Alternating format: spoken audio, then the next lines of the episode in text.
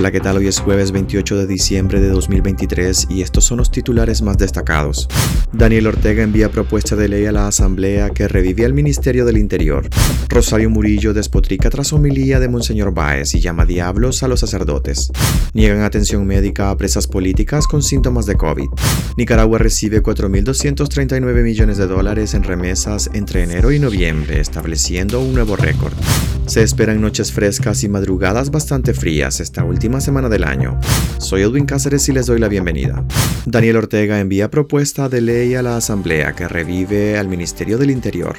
El dictador envió anoche una iniciativa de ley a la Asamblea Nacional para revivir el temible Ministerio del Interior, que dirigió Tomás Borge Martínez junto a Lenín Serna en la época de los 80, cuando Ortega subió al poder después del derrocamiento de la dinastía somocista. Según la dictadura, esta nueva ley establece las funciones y estructura del Ministerio del Interior para supuestamente garantizar el orden constitucional, pero lo que hace es concentrar en una sola institución a la policía y a las diferentes direcciones del extinto Ministerio de Gobernación, que estaba integrado por Migración y Extranjería, el sistema penitenciario, los bomberos y el control y registro de las ONGs. Con esta iniciativa, el dictador borra el Ministerio de Gobernación, una institución civil creada en la década de los 90, bajo la presidencia de Violeta Barrios de Chamorro, para retornar a la estructura militar de los 80. Ortega, por su parte, dijo que era un día histórico, porque durante la década de los 80 contaban con dos fuerzas sólidas, que eran el ejército y el Ministerio del Interior, pero con el triunfo de Violeta Barrios de Chamorro, convirtieron al Ministerio del Interior, según él, en un instrumento burocrático y le cambiaron el nombre.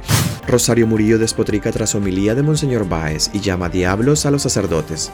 La vocera del régimen explotó nuevamente contra la Iglesia Católica. Esta vez llamó diablos a los sacerdotes de Nicaragua y los acusó de dedicarse a sembrar el odio entre la población. El arrebato de ira de Murillo se produce luego que el obispo auxiliar de Managua, Monseñor Silvio Báez, dijera en su homilía de Navidad que los opresores que se imponen por la fuerza, arrebatando la libertad y la dignidad de los demás, viven cerrados al misterio de la palabra de Dios y anima a los nicaragüenses a tener fe en que ninguna noche de este mundo es para siempre, una clara alusión a la represión que padecen bajo la dictadura de Daniel Ortega.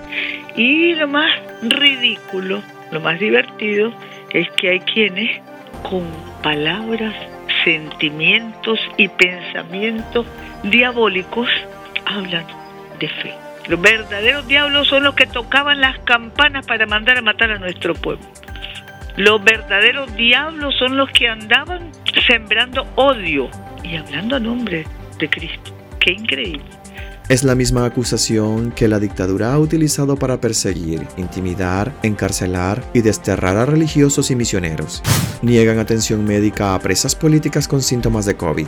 El sistema penitenciario de mujeres, conocido como La Esperanza, ha negado atención médica a cuatro presas políticas que presentan síntomas sospechosas de coronavirus, denuncia el familiar de una de las afectadas. Una de las presas es la chinandegana Brenda Líbal de Lomar Alemán, de 48 años, aseguró a Despacho 505 su hijo Hans Ismael Valdelomar, quien denunció que la salud de su mamá se ha deteriorado tras presentar los síntomas del coronavirus, y aunque solicitó que se le brinde atención médica, le siguen negando ese derecho. El denunciante aseguró que las demás presas políticas enfermas también han solicitado asistencia médica, pero tampoco han sido escuchadas. Dijo que por temor a represalias, ellas han preferido guardar silencio ante el atropello. La opositora al régimen Brenda Lee Valdelomar fue secuestrada por la policía orteguista el 17 de abril de 2023, cuando se dirigía de su casa a una pulpería. Nueve días después, fue condenada en un juicio express, junto con otros cinco opositores.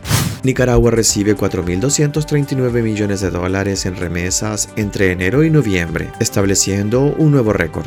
Nicaragua recibió un nuevo récord de 4.239.8 millones de dólares en remesas familiares entre enero y noviembre pasado, un 46,8% más que en el mismo periodo de 2022, de los cuales 3.504,5 millones de dólares provinieron de Estados Unidos, informó este miércoles el Banco Central. El monto histórico superó el récord anterior de 3.844,4 millones de dólares que Nicaragua recibió en remesas entre enero y octubre pasado. El país país podría cerrar el año rozando los 5 mil millones de dólares en remesas, puesto que en diciembre los nicaragüenses suelen enviar más dinero por las celebraciones de la Purísima, Navidad y fin de año. Del total recibido en noviembre, las remesas procedentes de Estados Unidos fueron de 3.504,5 millones de dólares, es decir, 83 de cada 100 dólares. Se esperan noches frescas y madrugadas bastante frías esta última semana del año.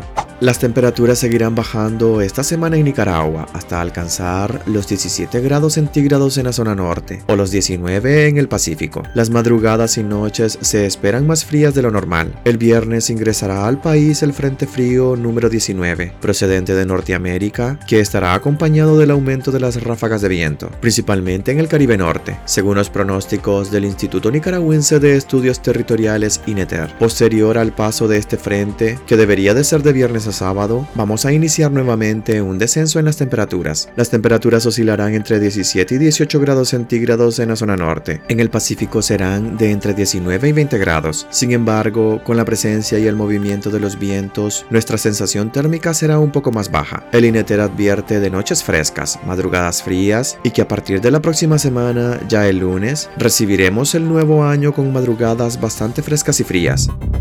Hasta que quedaríamos este jueves. Gracias por acompañarnos y recuerden visitar nuestra web despacho505.com para ampliar y conocer más noticias. Y también nuestras redes sociales nos puedes encontrar como Despacho 505. Que tengan un excelente día.